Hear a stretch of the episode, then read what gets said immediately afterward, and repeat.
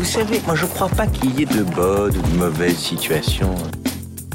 Mais sire Un sarrasin dans une chariote du diable I'll be back. Un gosse qui est né dans une étable à Bethléem, franchement. Tu crois que ça va changer la face du monde, quoi Bienvenue dans ce nouveau numéro de votre rendez-vous hebdomadaire consacré au cinéma. C'est l'instant ciné et comme chaque semaine, on se retrouve pour parler de toute l'actu ciné avec 5 infos que j'ai soigneusement sélectionnées pour vous. Et en seconde partie d'émission, je reviendrai sur un film à aller découvrir en ce moment dans les salles de cinéma. Alors, sans plus attendre, c'est parti pour les actus.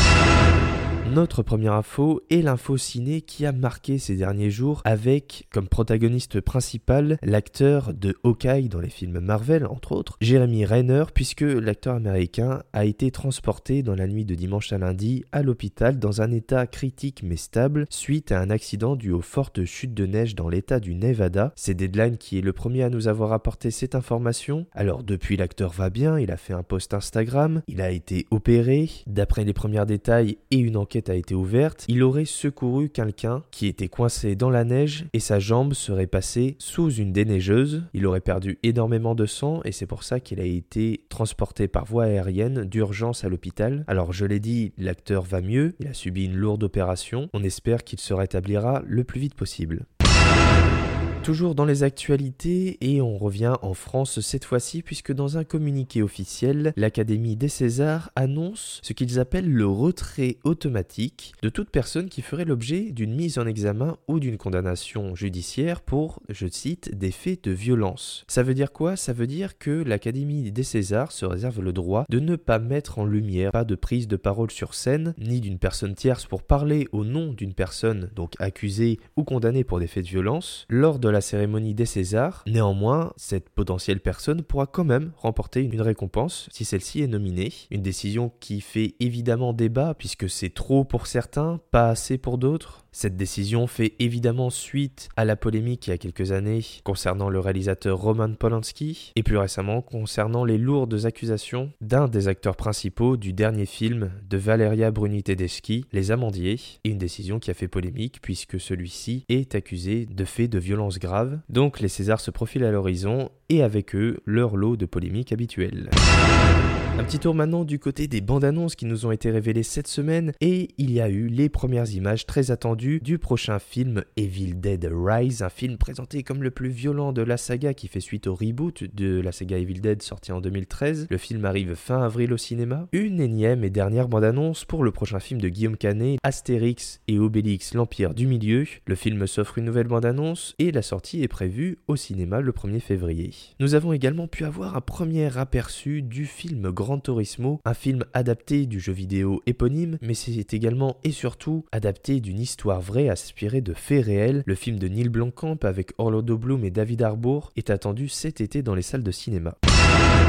Toujours dans les actualités, partons maintenant du côté des États-Unis avec Variety qui nous rapporte que certains exécutifs chez Warner Bros. Discovery seraient partisans de garder Ezra Miller dans la peau du célèbre The Flash, le bolide écarlate, pour le futur de l'univers DC Comics. Ezra Miller qui a fait polémique ces derniers mois par rapport à son comportement et qui naturellement semblait être écarté du futur super-héroïque qui lui était réservé, eh bien apparemment certains seraient d'avis de le garder dans la peau de The Flash, mais nous rapporte également que James Gunn et Peter Safran s'apprêtent à révéler un plan de 3 ans dans les prochains jours pour nous donner l'aperçu de ce que seront les prochains films de l'univers DC Comics au cinéma. Un plan de 3 ans qui exclurait le personnage de Wonder Woman campé par Gal Gadot et donc un futur du DC Cinematic Universe qui s'annonce être une sorte de réinitialisation générale mais pas globale.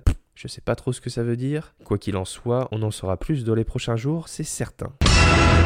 Et enfin, terminons ce tour des actualités par les mots de James Cameron, qui a récemment révélé au magazine français 20 minutes que Avatar 1 et 2 n'étaient qu'une sorte d'introduction à cette longue histoire qu'il a en tête. Ce n'était qu'un avant-goût, un abuse-bouche des préliminaires, bref, comme vous le souhaitez, pour cette grande histoire, cette grande saga qui compte pour le moment 5 films, si ce n'est plus, parce qu'on sait que James Cameron a des idées plein la tête. On sait par exemple dans le futur que l'on découvrira d'autres tribus navies de Pandora, certaines vivant avec le feu, et que l'on pourrait également découvrir les navis se rendant sur notre belle petite planète Terre. Bref, James Cameron a des idées plein la tête et le film Avatar vient tout juste de dépasser Top Gun Maverick au box-office international en 2022 et Avatar The Way of Water s'annonce être l'un des plus grands succès de tous les temps, tout cela en à peine trois semaines. Évidemment, c'est un carton plein, un carton complet au box-office mais également critique pour ce film qui ne défléchit pas des semaines plus tard au box-office. La tenue du film est tout simplement incroyable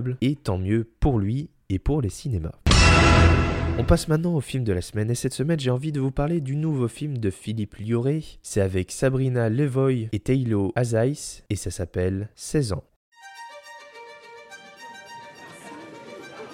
Tu vas te faire mal aux yeux à regarder les gens comme ça. C'est pas les gens que je regarde. C'est Nora ton prénom, c'est ça? Léo, moi. Ce serait pas Bélier par hasard? Pourquoi? Que tu lâches pas. Tu sais qui c'est lui? C'est le fils du directeur de l'hyper. Son connard de père, il m'a viré. Putain, mais t'as fait quoi encore? Tu traînes plus avec lui, point final. Pareil que t'as viré un type à l'hyper Parce qu'il a piqué une bouteille. Et on vire quelqu'un pour ça C'était qui les autres? Des crétins qui t'ont dit que ça serait une grande idée d'aller tout péter pour te venger, c'est ça? Je me suis pas vengé, je vous dis. Léo? Ok, 100 balles. Arrête, ça va pas ou quoi? 16 ans est une histoire romantique, celle de Nora et Léo qui se rencontrent le jour de la rentrée en classe de seconde. Et là, coup de foudre, leurs regards s'entremêlent, tout est dit. Ils vont tomber follement amoureux l'un de l'autre. Le problème, c'est que le frère aîné de Nora, qui est manutentionnaire à l'hypermarché du coin, est accusé de vol. On l'accuse d'avoir volé une bouteille de vin alors qu'il n'y a aucune preuve. Il est viré sur le champ. Et le problème, c'est que le directeur de l'hypermarché, c'est Franck, soit le père de Léo. Donc les deux familles vont en quelque sorte s'affronter par le biais des deux adolescents éperdument tombés amoureux. Ainsi, les vies des deux protagonistes et également les vies de leur famille vont s'embraser et ça va prendre des tournures irréversibles dans un chaos tout simplement monstrueux. Vous l'aurez peut-être compris grâce à ce bref résumé, 16 ans est une relecture moderne et contemporaine du mythe de Roméo et Juliette, une envie de Philippe Lioré qui depuis des années concoctait cette petite histoire et c'est vrai qu'en dépit de West Side Story ou encore de Lovers de James Gray, ben,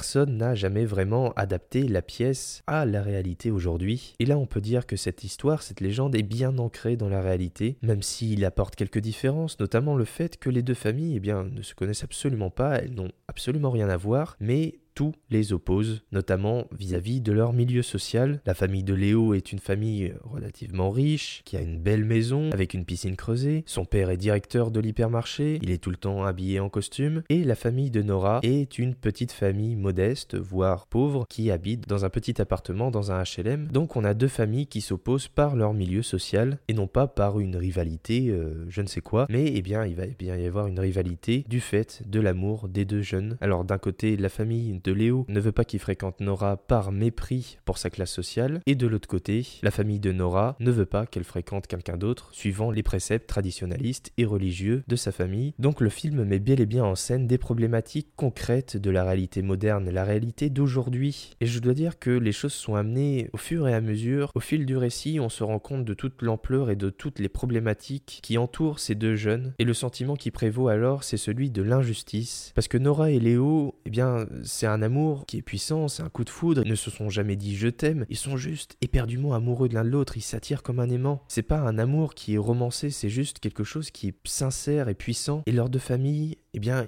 ils leur mettent des bâtons dans les roues sans cesse. Et alors, il y a ce sentiment d'injustice qui prévaut, parce qu'ils ne sont pour rien, ils ont juste envie de vivre heureux, de vivre leur amour. Et à cause des prédispositions mentales, religieuses, traditionnelles, sociétales de leurs deux familles, eh bien, ils ne peuvent pas. Et c'est terrible, c'est terrible de se dire que c'est une réalité, que notre société occidentale aujourd'hui, qui se prétend moderne, qui se prétend supérieure à d'autres sociétés, eh bien, elle continue encore à présenter ses mauvaises actions et à empêcher quelque chose d'aussi sincère comme l'amour d'exister. Et ça, c'est dommage, ça, c'est terrible, et ça, c'est déchirant. Et c'est ce sentiment d'injustice qui m'a fait serrer les poings pendant tout le film. J'avais la mâchoire serrée, j'avais envie de mettre des beignes à tout le monde, de mettre des beignes au grand frère, parce que le grand frère de Nora est un personnage extrêmement intéressant. D'abord, on a de l'empathie pour lui, parce qu'il est accusé de toute évidence à tort d'avoir volé une bouteille de vin et il est donc viré. Et ensuite, il va tomber dans une sorte de spirale infernale de la violence et de la délinquance. Évidemment, il est antipathique et en même temps, on est pris d'une certaine empathie pour ce pauvre garçon qui semblait, à la base en tout cas, plein de bonnes intentions. Et on est constamment dans cet entre-deux avec ce personnage, tout comme avec les parents de Nora et Léo qui tantôt subissent cette situation, en sont le problème principal. On a des personnages qui sont parfois antipathiques et on s'éprend à d'autres moments de les aimer, de les apprécier et d'avoir justement de l'empathie pour eux et de la peine pour ce qui leur arrive. Donc on est constamment sur le fil, sur cette limite et je dois dire que c'est parfaitement bien orchestré, parfaitement bien joué. Pour ce qui est de la technique, Philippe Lioré a choisi d'utiliser des caméras assez petites pour s'immiscer dans ses vies, comme dans un documentaire par exemple, pour s'immiscer dans le petit appartement de Nora et suivre cette famille qui vivent à 5 dans ce petit appartement, dans un HLM de la cité de la Croix-Blanche, ou alors poursuivre les deux jeunes amoureux dans les salles de classe du lycée. Philippe Lioré avait envie de capter toute la vie, de capter le mouvement avec le plus d'intensité possible parce que ces personnages ils sont toujours en mouvement, ils sont toujours sur le guet à l'affût de cet amour impossible, avec la peur de vivre cet amour interdit, et ce qui installe du coup ce sentiment de tension, ce sentiment d'injustice qui a fait que j'étais quasiment pendant tout le film. Donc tout cela est parfaitement bien orchestré et je dois dire que Philippe Lioré livre un film sincère, un film bouleversant, un film intime et important sur l'amour aujourd'hui et à quel point un sentiment aussi sincère, aussi pur peut être piétiné par de vieux préceptes débiles qui continuent à exister dans notre société aujourd'hui. Alors je n'ai qu'une seule chose à dire, vive l'amour, laissez l'amour exister et surtout allez découvrir 16 ans le nouveau film de Philippe Lioré. À ton âge, on fait pas ça. Une fille, ça fait pas ça. C'est la honte, ça. Jamais je te le pardonnerai. ça. Mon père sait que je suis allée chez toi, il faut plus qu'on nous voit ensemble, je t'expliquerai. C'est toi qui la surveille. Moi, je te dis que tu me pètes les couilles, ça te va comme ça?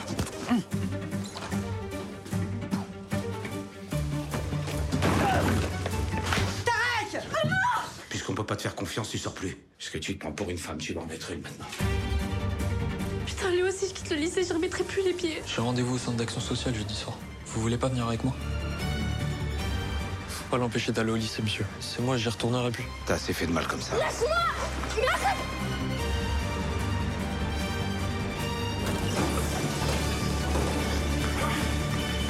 Vous n'avez pas été amoureux, c'est dans